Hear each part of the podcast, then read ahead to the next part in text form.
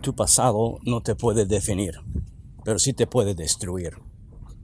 Apocalipsis 12, versículo 11 dice que nosotros en los últimos tiempos hemos vencido el maligno por la sangre preciosa de Cristo Jesús. Tenemos una decisión que tomar al diario.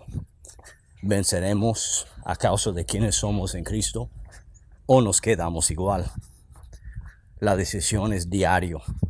La decisión es algo en que tenemos que tomar a veces, muchas veces en un día. Pero tenemos la seguridad de la promesa de Dios, que hemos sido hechos más que vencedores. Y para ser más que vencedor, tenemos que vencer muchas de las dudas y las inseguridades que hay en nosotros para creer a Dios y creer en su poder.